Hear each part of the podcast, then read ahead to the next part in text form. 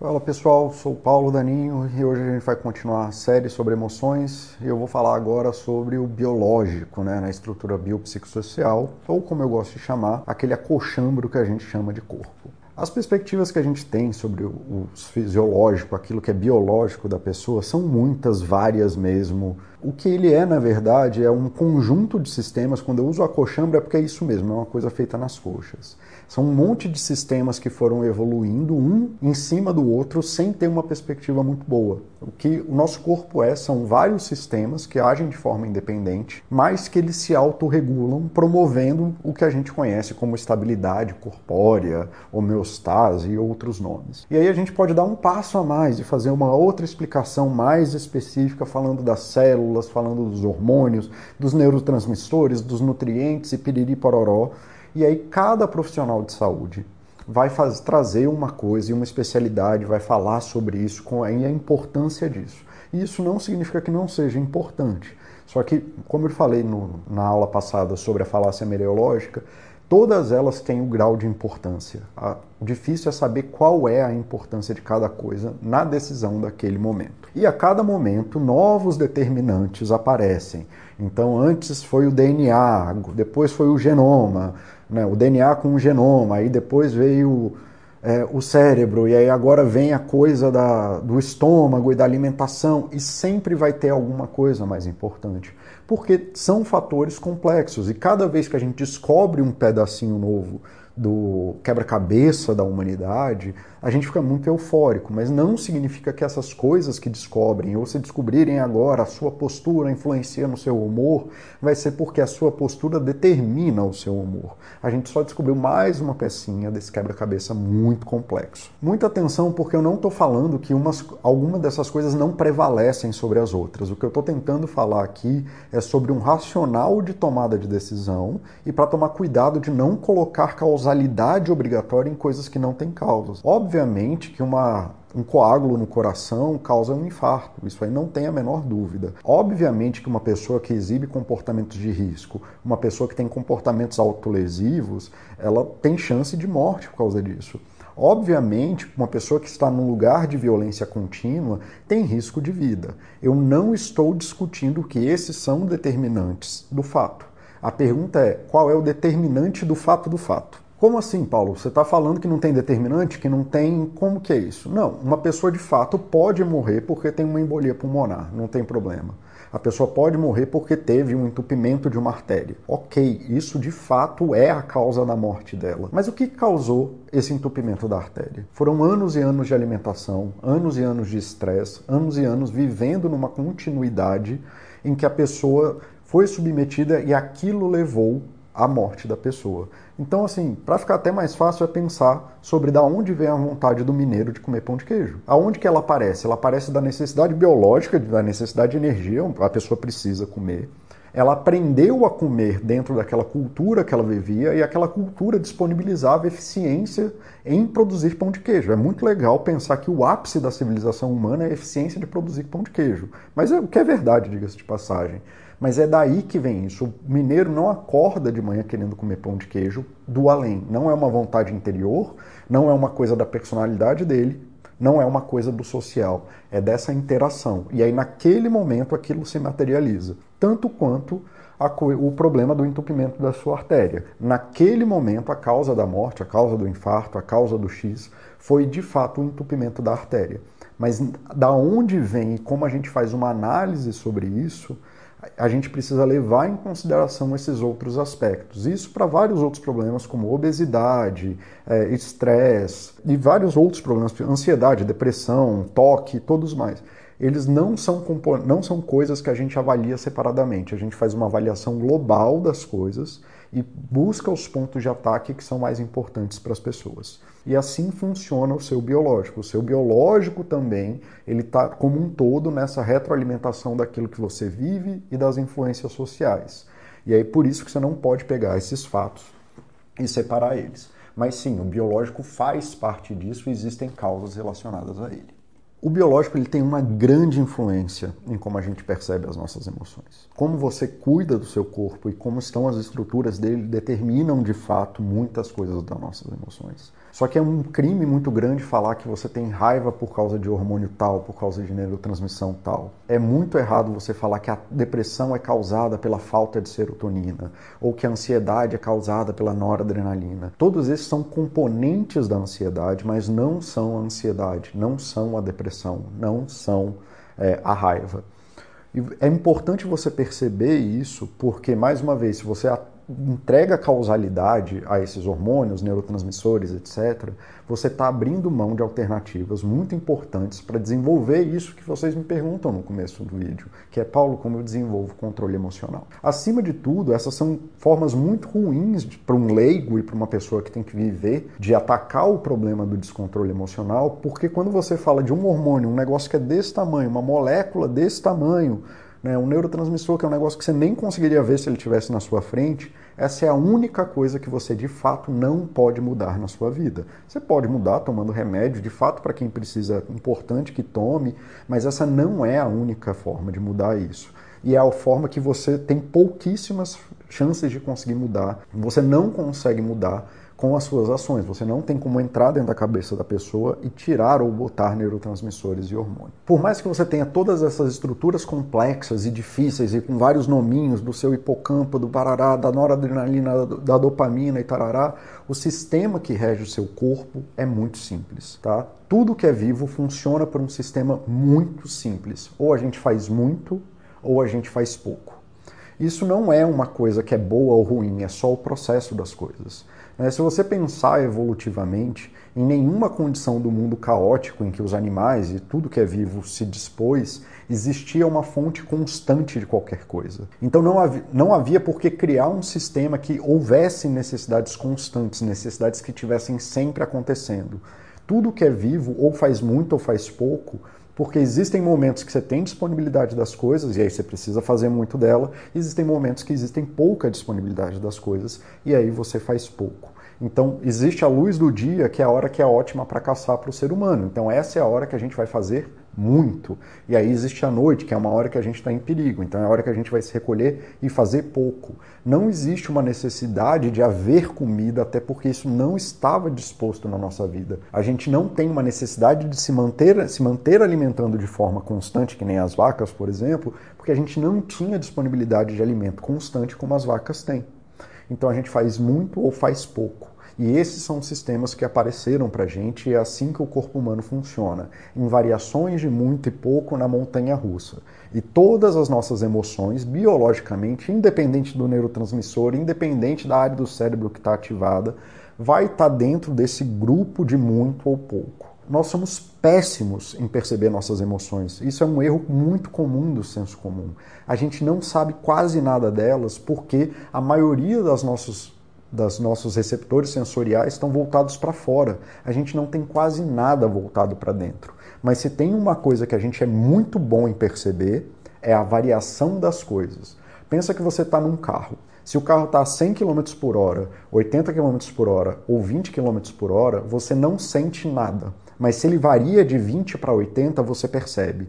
Se você varia de 0 para 100, você percebe.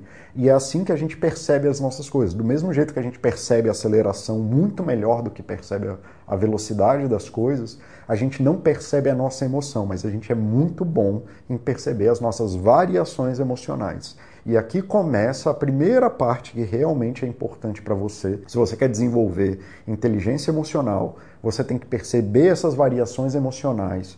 E quanto mais você perceber isso, mais fácil vai ficar de identificar o que está acontecendo com você.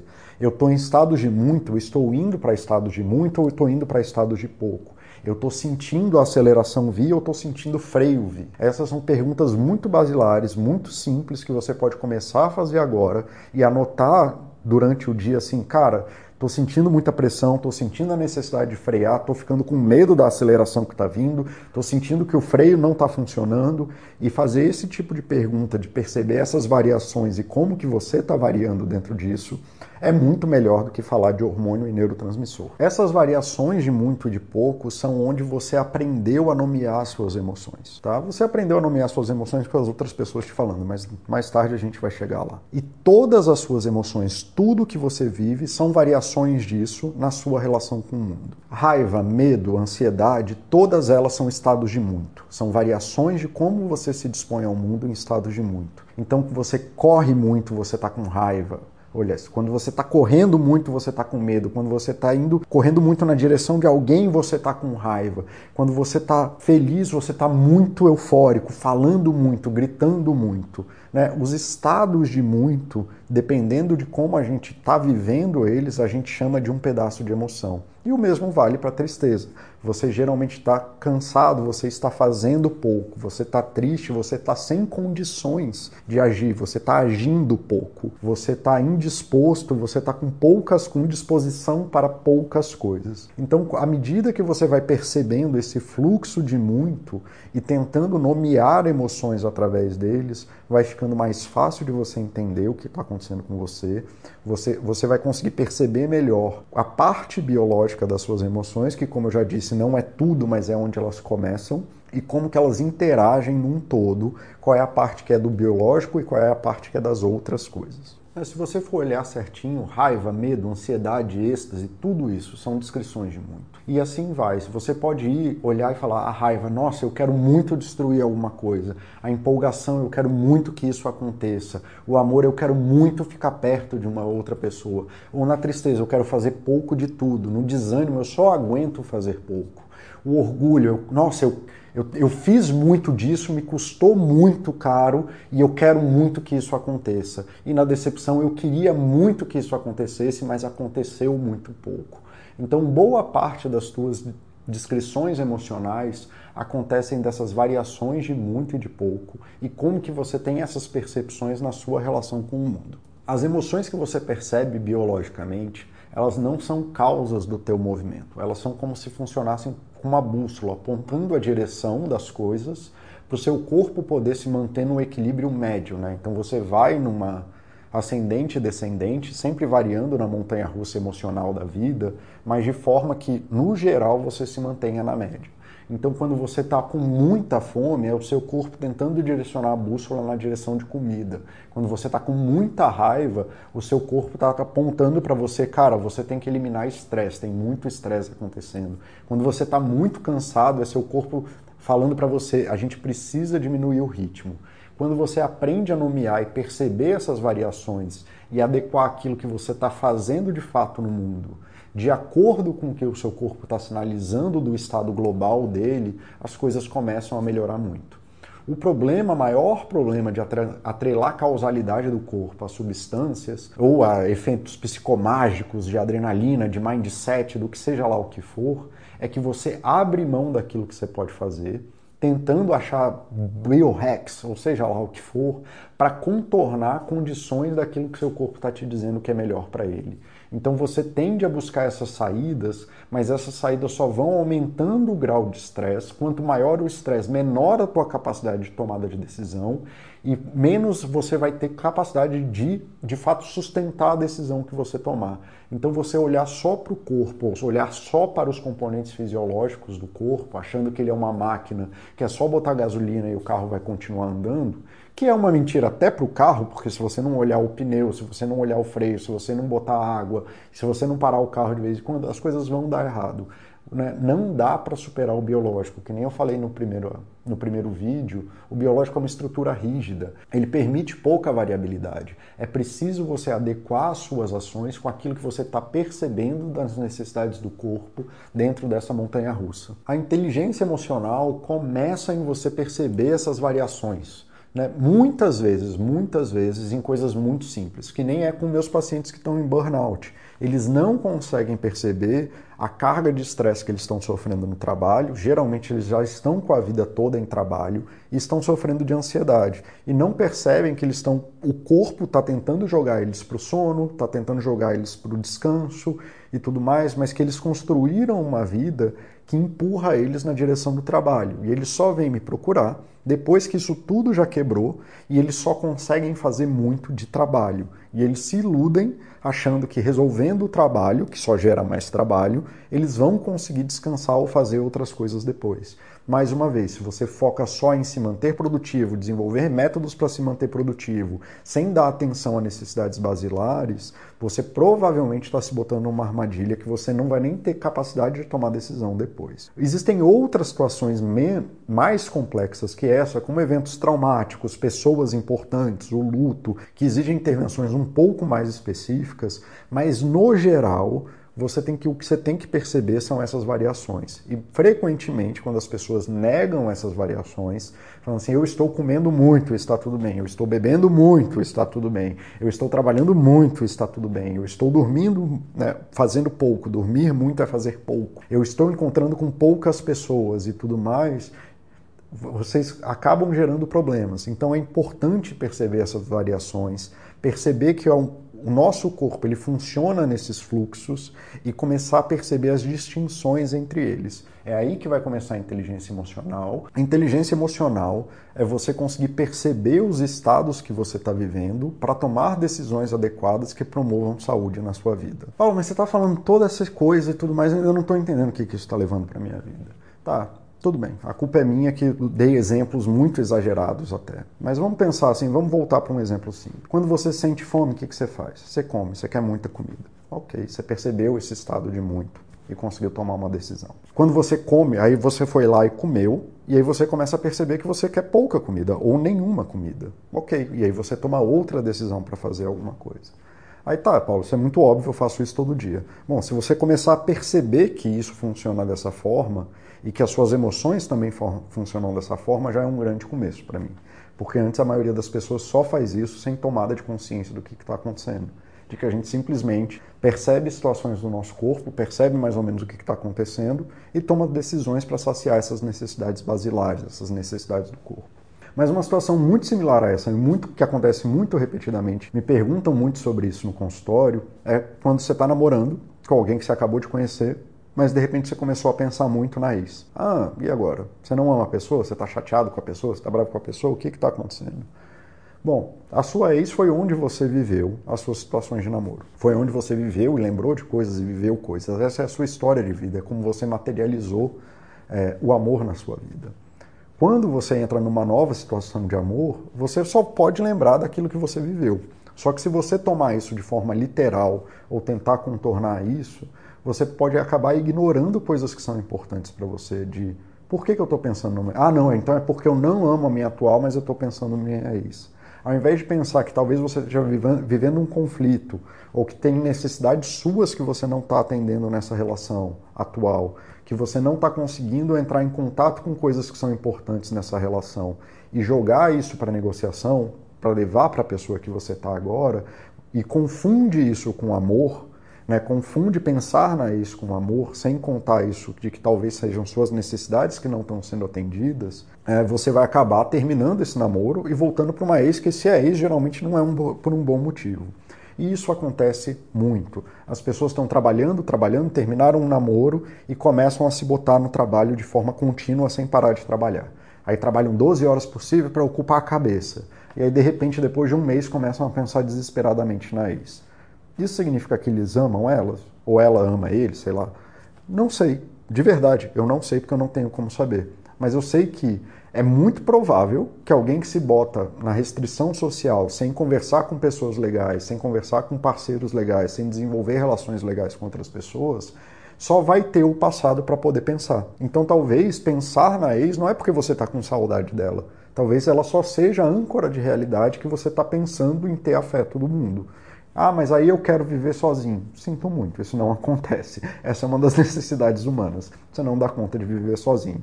Sua água não sai da parede só por você. Você precisa de mil pessoas para gerar água na parede. A gente não sabe viver sozinho e nem dá conta de viver sozinho.